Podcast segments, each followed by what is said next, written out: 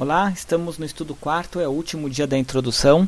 Hoje eu vou dedicar um pouco para explicar um pouco sobre esse ciclo de estudos, alguns detalhes que vão surgir pela frente. Esse livro, o Sefer HaMitzvot, o Maimonides escreveu ele na verdade como preparação para um outro livro. Nesse livro ele apenas enumera as mitzvot, mas tem uma outra obra no qual Maimonides ele dedica para explicar as alachot, as leis de cada um dos mandamentos. Aqui ele só está trazendo, listando como uma lista de mitzvot. Tem uma outra obra no qual o Maimonides ele explica as leis de cada mitzvah. Vou dar um exemplo. Tem uma mitzvah que não se deve trabalhar no Shabat. O que é uma atividade, um trabalho proibido no Shabat? Tem um monte de leis sobre isso. Outro exemplo.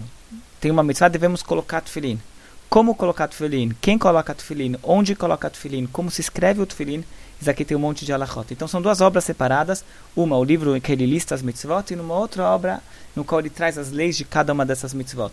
O Sefer HaMitzvot, o livro da mitzvot, originalmente ele foi escrito como duas listas. Uma lista dos, da, das mitzvot instrutivas, que são aquelas mitzvot que nós devemos cumprir, fazer, e uma lista das proibições, daquelas mitzvot que Deus está falando para a gente o que nós não devemos fazer. São duas listas, assim que originalmente o livro das mitzvot foi escrito.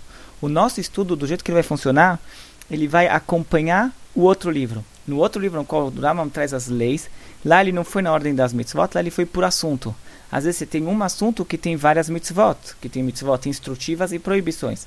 Então o nosso estudo ele vai acompanhar aquele livro, porque tem um outro ciclo de estudos que estuda aquele, aquela obra. Eles estudam três capítulos por dia, é um estudo bastante acelerado e intenso. Nosso estudo que nós vamos estudar as mitzvot, nós vamos estar estudando as mitzvot que acompanham aquelas leis que o outro ciclo está fazendo. Então o que vai acontecer? Tem dias que tem muitas leis sobre uma mitzvah apenas, nós vamos ficar em compasso de espera. Em todos aqueles dias que estão estudando as leis daquela uma mitzvah, nós vamos repetir em vários dias a mesma mitzvah.